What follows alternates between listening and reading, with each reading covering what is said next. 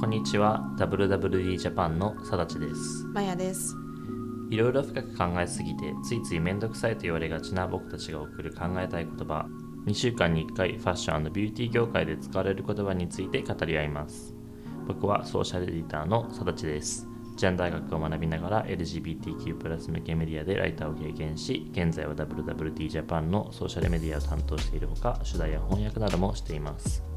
はい編集部のマヤです。オランダの大学で考古学を勉強した後今は編集部で、えっと、翻訳やシューズバックコンテンツなどを見ています。このポッドキャストでは当たり前だと思っているものに疑問を持ったりその歴史や成り立ちに興味を持っている2人がもう一度考えたい言葉について話します。今回の言葉は垢抜けです。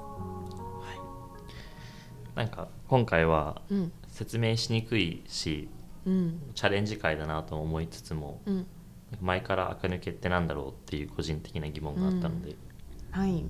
最近よく聞くようになりましたね。そうです。なんか SNS の時代になってから特に YouTuber とかの人とかがなんか自分の垢抜けの経験とか、まあ、自分の昔の写真とかをこう、うんうん。まあ、赤裸々に出してなんか何をしたのかっうん。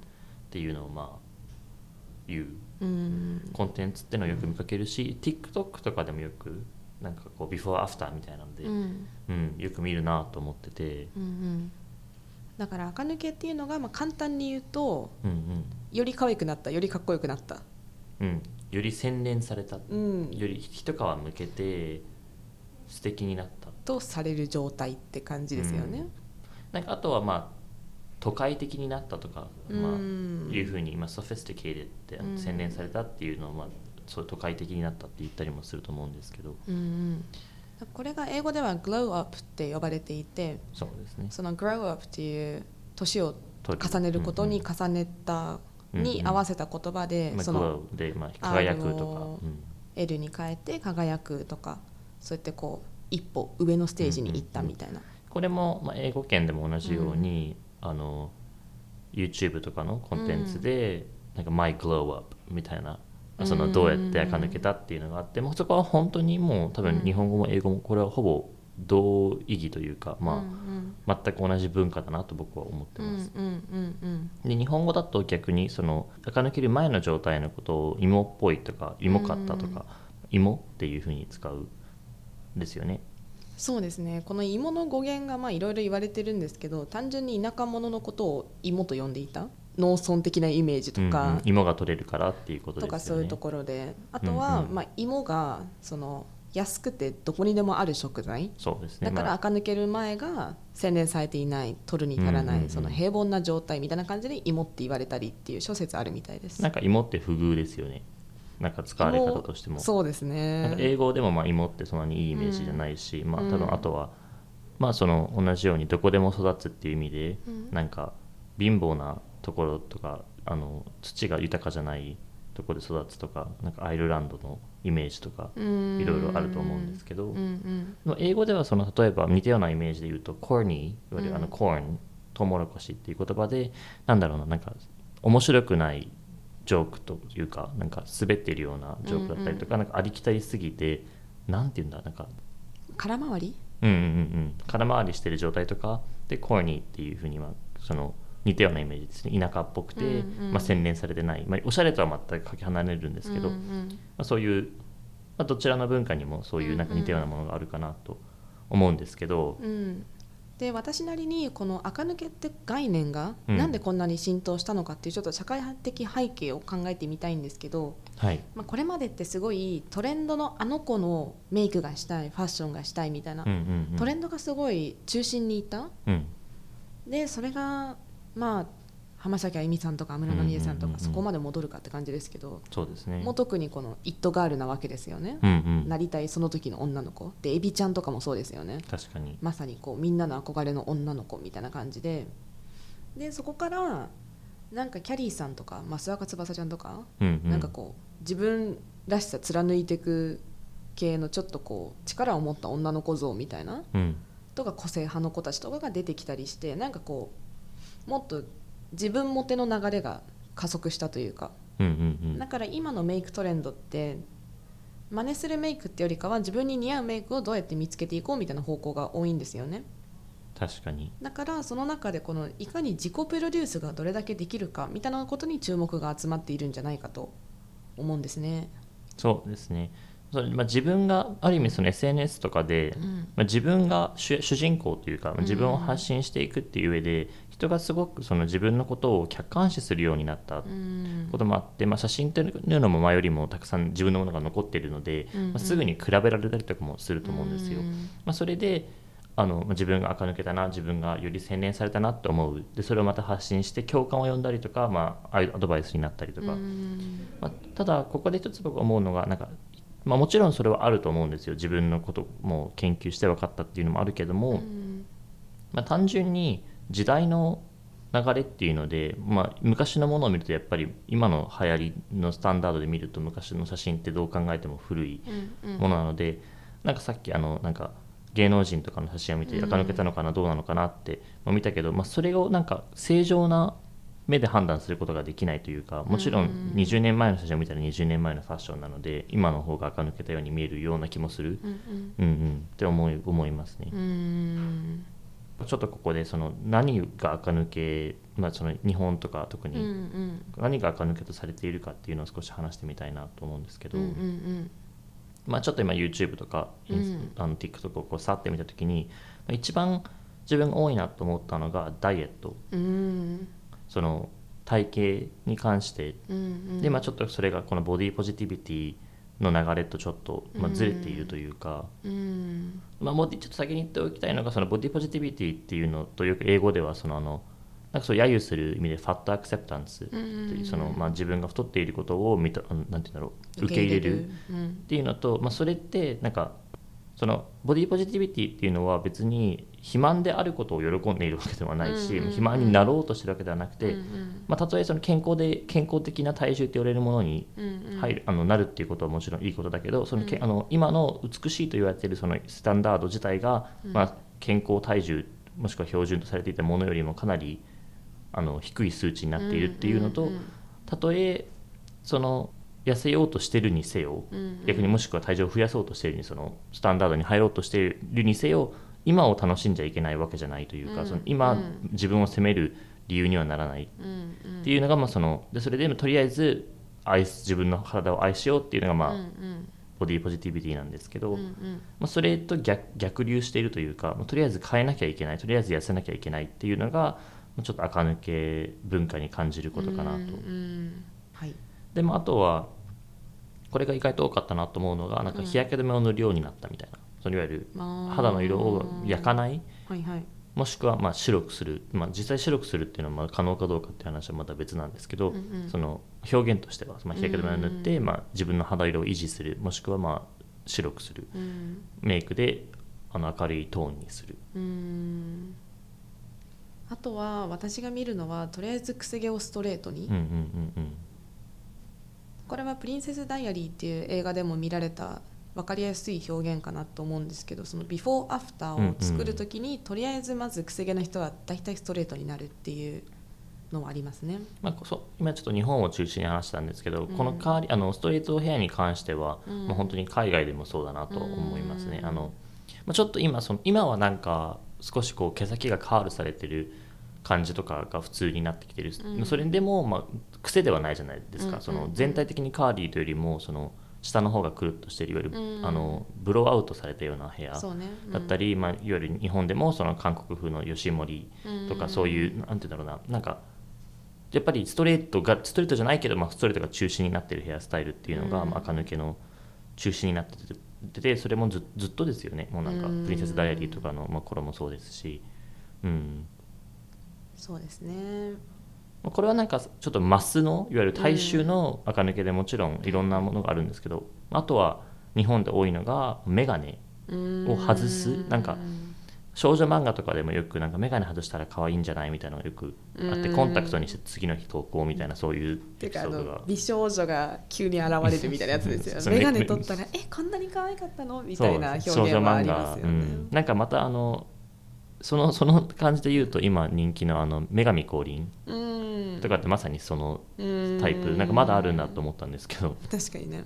うん。うん、でこれはちょっと日本だけじゃないというか、まあ、どちらかというとアメリカのやつで入っちゃうんですけど、まあ、あの歯列矯正が取れた。うーん。アメリカでは結構小さい頃はみんなあの歯列矯正をすると思うんですよ。で結構時間がかかるんですよね、うん。僕も人生で3回ぐらいやってやって、うん。最終的なのが取れたのが高校卒業後ぐらいで。始めたのいつなんですか？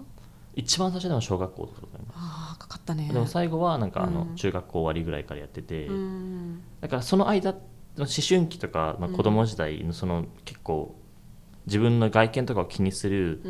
ん。間、結構アメリカのティーンエイジャーとかってずっと歯に矯正がついてる状態。うん。だからそれが取れた時の垢抜けっていうのがあるんですよ。その笑った時にないみたいな。うん。なんかそれも、うん、垢抜けの一うつん。かなと。ちょっとこれセンシティブかもしれないけど、うんうん。日本だとあのアイプチとか二重あー。がうんうんうんまず入るかな、確かに。とりあえずアイプチせよなんかそのいわゆるメイクオーバーカルチャーっていうんですかね、うん。そのまあ、よくあるのがその友達ちょっとイケてる友達がなんかうん変身させてあげるよみたいな感じで、まあ、やるものナンバーワンって、うん。アイプチ。うん。うんうんん。あとはまあカラコンとかも入ってくるのかなと思いますね。なんか最近よく見るのはそのなんか三白眼を隠すためとか。えー、そうなんですか？あとなんか黒黒目でこう印象が強いからん。色素を薄くするとか,、えー。なんかそういうなんだろうななんか自分がやりたいからやってるというよりも、なんか垢抜けのなんかテクニックの一つとしてなんかこううん。たくさんリストがあるものを今どんどんどんどん上げていったんですけど、うん。まあ、あとこれは大学生になった時にみんななぜか髪の毛が茶色くなる現象。うん。でなぜかそのなんかその多分日本人って多分どっかで読んだんですけどなんか70%ぐらいが、まあ、髪の毛を染めたことがあるうんっていう。でもそんなになんか髪の毛の色をを派手にしても OK な社会じゃないじゃないですか、うんなので、まあ、基本的に染めてるっていうよりも多分焦げ茶とかなんですよね。うん。だからそのなんか微妙な染めをみんな経験してるのってなんかすごい社会だなと思うし、うん。でもなんかそれをすることによってこう重いと思ってるその自分の黒い髪が、まあ、茶髪になって少し明るくなって垢抜けるみたいなうん。なんか文化がありますよね。ありますあります。で逆に今なんか逆にそこから黒髪に戻した時の垢抜けっていうのがまた存在する。うん。なんか一度茶髪を得てからの黒髪の垢抜けみたいな。うん。透明感出るねみたいなそういう文化もあるなって思うし。だって高校の時からその定期的に髪の毛を茶色で維持してる友達がうんうんうん。いや今おバカ茶髪だから嫌だみたいな。見ないでみたいな。うんうんうん。だ茶髪すぎるとやっぱそのなんか典型的な茶髪っていうのもなんか概念化はされてるんだなみたいな、うんうんうんだから黒髪にした時のこのあなんか自分の似合うもん見つけたんだねっていう感じがより際立つんでしょうね、うん確かに。うん。だから今私たちがリストしたのがこの、まあ、垢抜けチェックリストですよね社会にある、うんうん。これに同意するかどうかは別なんですけどうちらがだけどこういうものがあるよねってところをまあ述べていった。うん。でただ注意点としてはやっぱりこのビフォーアフターの効力といいますか、うんうん。すごく魅力的なコンテンツじゃないですか。こんなに変わったんだってなってね。変身願望も刺激されるし楽しいし、うんうんやっぱ変身するって。うん。だけどこの自分に似合う似合わないの軸じゃなくてこうやって今言ったビフォーの状態が悪っていう伝え方にはやっぱりこう警鐘を鳴らしたいというかって思うんですね私は。まあ、このなんかビフォーアフターカルチャーから生まれた一つのものとして、TikTok でよく見るなと思うのが、うん。なんかそのいわゆる朝起きたそのすっぴんの自分からどこまで変わるかみたいなのを、うん。まあ、インパクトが重視されているプラットフォームではあるのでそのうんビフォーの部分が素ではない、うん。例えばなんかその眉毛をつなげてみたりとか、うん。あのニキビをなんか赤いペンで描いてたり、うん。まあ、クマをあえてつけたりあの体毛を濃くしてたりとか、うん。ああとはなんだろう、まあ、ひげを描いたりとか,、うん。なんかそうああとは肌を暗くしてたりとか、うんこれってなんかもう日本に限らずあのまあ中国のプラットフォームだったりあの欧米のプラットフォームだったりあるんですけど、うんなんかそれってその美を定義してるだけじゃなくて美じゃないものも定義している、うんでそれでこの、まあ、垢抜け垢抜けの今逆をもうデモンストレーションしちゃってるわけじゃないですか、うんうんうんまあそれはどうなんだろうっていうか、もううん。なんかうん。素でもないじゃないですか元が、うんうんうん。その加え加工を加えたビフォーなんですよねそもそもがね。うんうんうんでそれによってやっぱ特にその例えば眼鏡はね取り外し可能な部分だよねとかはあるけど肌質とかってもうどうにもならない部分。うんうんうん。そういうところにまで踏み込んでこう汚い状態みたいな演出はやっぱりそうですね。影響力としてはとても良くないなと思いますね。社会的なその美の基準としてあの、ニキビがない状態の方がみんなが好きだっていうのは変えられないというか今その状態としてうん。そのない方がいいっていうのはまあ大体の人がうん。うんそう思っている。だから本当にニキビがある人がそれをどうやってそのまあ隠しているのかっていうコンテンツであればうん実際それが役に立つことってのはあると思うんですけど、うんそうじゃなくてないのにあえてつけてるっていうのはその美の基準をこう助長しているというかそのうんより狭めているっていうのにこう、うんうん。つながってしまっているっていうね意味で、うん。ちょっと TikTok とかでそういうのがまあちょっとコメントとかでもねあの、うんてますよね。うん。反対してる人はたくさんいるのでみんなも思ってると思うんですけど、でも TikTok のまた面白いのがそういうコンテンツと並んでやっぱそのニキビあるけどこうやって化粧してるよ普段っていうなんかうん。うんカジュアルなコンテンツも存在する、でもってその体毛に関してももう見せていくスタイルがこれはインスタグラムは前からあったと思うんですけど、うん、最近もう一個思うのがなんか、テーマ性を持ってる人ってうんすごい垢抜けて見えるなと思ってて、うん。なんか YouTube とかってそういうあのこの発信する人が多いなと思うんですけど例えばもう自分はうん。もう2000年代前半のギャルカルチャーにもに生きてるように見せる、うん。もうすごいエクストリームな例で言うとあの大正時代のモガみたいな格好をしてる人とかって、うん。それってなんかある意味すごい垢抜けて見えるし、ある意うん。うん味そのスペクトラムからうん。こう逃げられているというかそうですね。それにうんなんか入らなくて済んでると思うんですよ、うん。その自分のもう突き通しているから。うんうんうん。なんかそれをみんなが、まあ、そのみんながそのテーマ性を持てってわけじゃない持たないのもテーマだと思うんですけど、うんうん。まあなんかそういうやり方もあるんだなと思ってて、わかります。す、そういう意思あるファッションっていうか信念貫いてるなみたいな、うんうんうん。とか自分なりの自分軸でこの人ファッションしてんだなみたいなのが外見に見えるというか、装いに見れると一周してかっこいいんですよねその、トレンディーでなくてもっていうんですか、うんうんうんうん。それはわかります、まあ、TikTok のそのうん。グローアップトレンド、うん。いわゆるその英語の系の方ですね、グローアップトレンドで一つあるのが結構クイアコミュニティう LGBTQ んプラス系のあのコミュニティのグローアップっていうのはちょっとまた違ったうん。ところかなと思ってて、うん。まあ、やっぱり今でもこうこうダイバーシティとかある中でも結局 TikTok とかのそのグローアップって男性であったらマッチョになっていたり女性だったら、まあ、髪の毛伸ばしてよりセクシーになってるみたいなところが多いんですけど、あのクイアコミュニティだと結構その今まで社会的なその規範に沿った格好をしなきゃいけなかった、まあ、あの出生時の割り当てられた性別に合った洋服を着なきゃとかと思っていたのにそれをこう振り切って自分のしたい格好をしている。すごく派手な格好をしている、あの染めちゃいけないとか髪を染めているとかそういうななんだろうな。昔のその抑圧された自分と今自由な自分っていうのを比べたグローアップっていうのもなんかこう混じって入っていくのが面白いなと思って、うん。なんかそのいわゆるトラディショナルなあのなんて言うんだろうジェンダー規範に沿ったうん。なんか俺筋トレして女の子にモテるようになりましたって、こう次スクロールするといきなりあのなんか女性ホルモンを打ち始めて自分らしいトランス女性になれたみたいな、そういうなんかそういうこう混ざってきているっていうのは面白いなと思思っていて、まあ、それがなんかちょっと前のゆる垢抜けのビフォーアフターとは違うなと思いますね。うんうんなんかセレブリティでうん垢抜けの話とかしたいなと思ってたんですけどうん僕が一番最初にこうグローアップで思いつくのってアリアナ・グランデかなと思ってて。うんまあ、アリアナ・グランデのこのなんていうんですかビューティー遍歴みたいなのってちょっといろいろ賛否両論があるんですけどうんもともとアリアナ・グランデってはい。ディズニーチャンネルの女優みたいな感じでデビューしていてそね。その頃の映像とかも残ってるんですけど、まあ、彼女が当時やった時赤い髪の毛で、まあ、元の白い歯っていうんですかねあの白目の肌でやってて途中からこうあの、まあ、自分のナチュラルなヘアカラーになって、うん。はい、このハイポニーテールになってですごい肌を焼いた。うん。ちょっとみんながあの結構アメリカでもみんながあのミックスドレースだと思ってたあの、うん。アフリカアメリカ系だったりもしくはブラック系と白人のハーフだと思っていたけど実は、まあお名前からしてイタリア系、まあ、だから日焼けしたんだって、まあ、いうふうに擁護するコメントもあるんですけどもおそらく、まあ、フェイクタンあの染めているあの肌の色を染めるっていうことをずっとやっていて、まあ、それが垢抜けにつながっていたというふうにも、まあ、言われているその、でよくアリアナ・グランダはブラックフィッシングですね。いわゆるそのみんなが黒人とのハーフだと思っていたっていう意味でその、それを狙っていたんじゃないか、そのちょっとエキゾチックと言われるなんか自分がミックストレースでこうミステリアスだみたいなのをこう推していたっていうふうに、まあ、ふうにこうあの言われていたんですよ。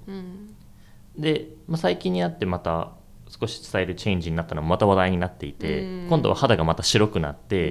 ですごい釣り上げたアイライナーで、今度はなんか k p o p 風になろうとしてるんじゃないかトレンドに沿ってまあ、これは周りが言ってるだけでアリアナ・グランデが本人がそういうふうにやってるかっていうのは誰もわからない、けれども、まあ、それが肌の色とかが変わっているっていうのは事実あって、その日本でさっき言ったらその肌を白くすることとか今はその韓国風のトレンドで自分の肌より白いファンデーションを使って、うん、まあ、そのその雰囲気を出したり、うんうん、まあ、特に韓国のメイクってそういうメイクが多いと思うんですけどという意味で逆に西洋ではその肌を暗くしているメイクをしていたりとか、うん、なんか自分じゃないものっていうのをやっぱり追い求めてしまっているところっていうのもあって、うん、でそうすると、まあ、その何が、まあ、このアリアナ・グランデに関してはその問題なのは、まあ、黒人の人の方がメディアでのリプレゼンテーションが少ないので、うん、なんかそのもしも肌の暗めのモデルが欲しいって思われた時に、うん、なんか本当本当にもともと暗い人じゃなくてアリアナ・グランデを代わりに雇ってしまうとかそういう意味での問題があって今叫ばれてはいたんですけど。で私がこの人は垢抜けたなって思う人は日本ではその田中みな実さん。もともと出てきた時がすごいこの可愛らしい小柄なアナウンサーでこうぶりっ子キャラみたいな感じで、うんうん、なんかすごくまあ男性モテに啓蒙してて女性から嫌われる代表みたいな、うん、そういうキャラでしたね。ですよね。だけどそれが近年ではこのなんかプロデュースの鬼みたいな感じ？自分の見せ方分かってんな田中みな実みたいな感じで、うん、まあ、今ももちろんモテとかそういうあざとさを武器にしてる女性だとは思うんですけどでもその個人の能力がめちゃくちゃ高くて結果的に女性ファンがめちゃくちゃついてるっていうなんかこうでもそれも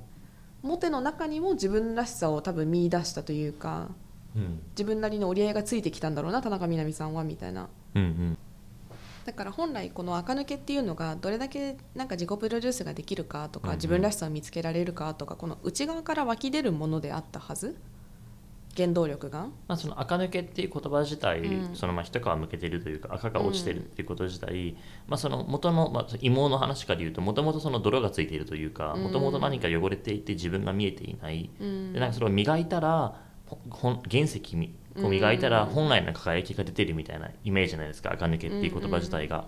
でまあ、グローアップに関しても、まあ、成長して大人になった時に輝いてるっていう意味ではあるのであの本来であればその自分らしさを見つけるっていう、うんうん、あのが本来のイメージであるのに対して、うん、まあ、そのビューティースタンダードを美の基準にこう追われすぎて、うん、みんなが同じになってしまういわゆるその量産型になってしまっているっていうのも、まあ、あるなと思うし、うん、まあ、そのこれがどどっちに転んでるかわからないんですけど多分この垢抜けカルチャーで多分その人気が特に出たのがパーソナルカラー診断だったりとか、うん、骨格診断。でこれってあのこれはその美の基準とは違って一応その自分に何が合うかっていうのをこう自分の色とか自分の骨格っていうのを見,、見てくれているものなので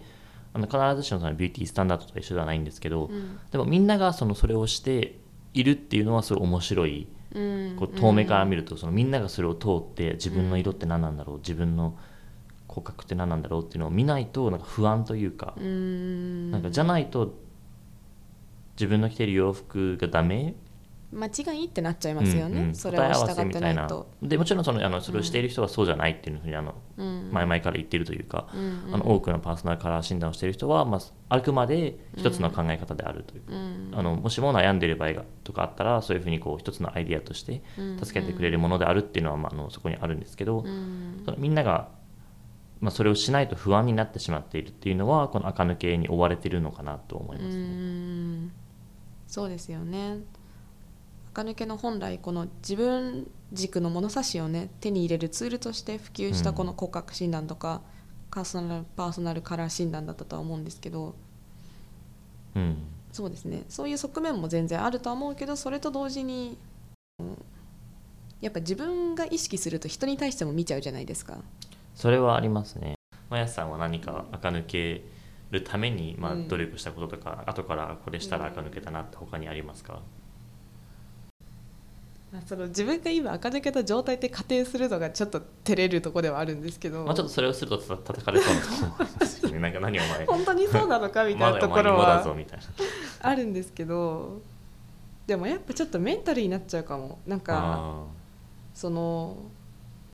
なんか多分本当の意味でセルフラブが育ってきたなって体感することが多くて、なんか水着でゴロゴロとか友達としてて写真見返すと別にもうシックスパックとかじゃないですよお腹。だけど、うん。なんか愛おしいなって思えたんですよね自分に対して、を見え多分高校生の自分がこれ見たら太ってるなって思うかもしれないけど今の私が見たらすごく可愛らしいなって思えて、うんうんうん。その状態に行けたことが多分なんかこのね堂々と歩けるその垢抜けマインドを手に入れられたっていうのはあるかも。だからなんか正直自分がどんな服着てどれが似合ってるかとかを気にしなくて済んだっていうのはちょっとでかくてそこにもちろん大事だしね。その、うんうんうん。自分のあれになるけどあのエネルギーになるけどそうやって決まってる時って。だけど決まってなくても落ち込まなくなったっていう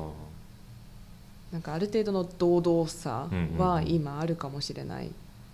なんかメイクとかもやっぱこう減らす方向で多分垢抜けたんじゃないかな。うん逆にね。高校生の時は本当にモテメイクモテヘアうんうんうんモテファッションはしなかったけどモテヘアモテメイクモテヘアだったからそれをしなくなったっていうのは大きな一歩ですね、うん私にとっては。田無さんはどうですか？なんかまあ同じようになんか自分で垢抜けたっていうのもおこがましいなと思いながらなんか大学生の2年生入るぐらい前に、うん。なんかいきなりなんか派手髪になったんですね。もともとでも高校生ぐらいの時にもなんか髪の毛青かった時でもあったんですけど、うんうん。あのアメリカの高校だったのであの、うん。校則を破ってないんですけど、うん。あのいきなり大学生で、まあ、2年生ぐらいの時にいきなりいきなりなんか茶髪からいきなり青になったんですよ、うん。なんか金髪を得ずなんか経たりもせずにいきなり青になって、なんかすごい電車とかで隣に誰も座らないしアメリカで？日本ですこれ。日本で誰も電車に座ってくんないし、うん。すごいジロジロ見られるしなんか子供とかに指をさされたりとかもしながら、別に自分が選んでやってるのでなんか何とも思わないんですけど、うんなんかそれを経てうん。その後もちろん黒髪に一時期戻ったりとか、うん茶髪になったりとか金髪になったりとか、まあ、黄色になったり赤になったり緑になったりなんかいろいろやってたんですけど、うん。それがたとえ黒髪に戻ったとしてもなんか一度そのすごいみみんなにこうみ見られてうん。ジャッジされてるような髪型で,、で歩いた後なんかファッションとかに関してもなんか気にならなくなったというか、うん。なんかジェンダーレスと言われるそのいわゆるなんかウィメンズのセクションで買った洋服とか,、なんかへそが出ちゃってる洋服とか変に、うん。なんだろうなんか後ろが裂けてる洋服とかいろんな変な洋服持ってるんですけど、うん。それを着て電車に乗ったりとか出社しても、うん。なんか何とも思わなくなったというか。うんわかるわかる。なんかそれ一回こう吹っ切れた時に 自分のその前の写真と見て、うん。あすごい違うなと思って、なんかその前がクソ芋だなって思ったんですよ。なんか自分を見てあ芋だなこれと思ってなんか今見てあ、うん。まず自自由になってるっていうのはやっぱりうんうんなんか垢抜けにつながるのかな、うんううん。んその自称クソ芋機の貞さんはなんか表情がやっぱ暗いの、うん。なんかなんかね、うん。なんか何かがオフというか、えーちょっと抑圧されてたのかもしれないね,、うんそうですね。まあなんか吹っ切れるのも大事かなと、わかります、うん。まあ、こんなもんでしょみたいな感じのこう,、うんうん。うんさっぱりとした感情がありますよね。なんかなんななんかがこうデトックスされるっていうか、うんまあ、赤赤抜けってそういうことですよね。うん。確かにね。うん赤すりって思えばうんね、そうなんか赤すり行ってきたみたいな。確かに なんか今赤すりはなんかいろいろ賛否両論あるらしいですけどね。えそうなんですか、なんかうん。もう少し優しい角質ケアの方がいいみたいなのを聞きました。なんかフルーツ酸とか使ったみあたいな。そうなんだ。うん。私母が韓国だからよくあの本場の行くんですよあねそもう痛そう、台の上でトゥルントゥルン転ばされてあれは面白いですけどね、うん。あれはあれで文化だとは思うけど、うん。なるほどね。ケアとしては確かに疑問かもしれない、うん。まあ、そのアイデアとしてはね、楽しいけど、うん。うんなるほど。はい、じゃあこんなところで今週は、ね。一応はい。今回は本当になんか答えが出ない雑談みたいな感じでしたけど、そうですね。まあ。まあ、そういうものなんですよね。垢抜けって。多うん。分なんかすごいコンセプチュアルというか、うんうん。なんか本質的に何かが垢抜けっていうものはやっぱり存在しないなっていうのが答えだと僕は思うし、うんうん。まあ、でも絶対になんかなくならないアイデアでもあるのかなと思っていて、うんうん。まあ、人が美を気にする限りというか、とかそのクイアとかな観点から考えるとやっぱ自分らしい格好をするっていうのはなくならないだろうし、うん。それを追い求めるというかねでやっぱり心地よさ。まあ社会的な目っていうのはどうしても気にしてしまうし、うん。っていう意味でまあそういう攻防があるというか、うん、うん、続くんでしょうねこれは、うん。じゃあ今週もお聞きくださりありがとうございました。またお待ちしてます。はい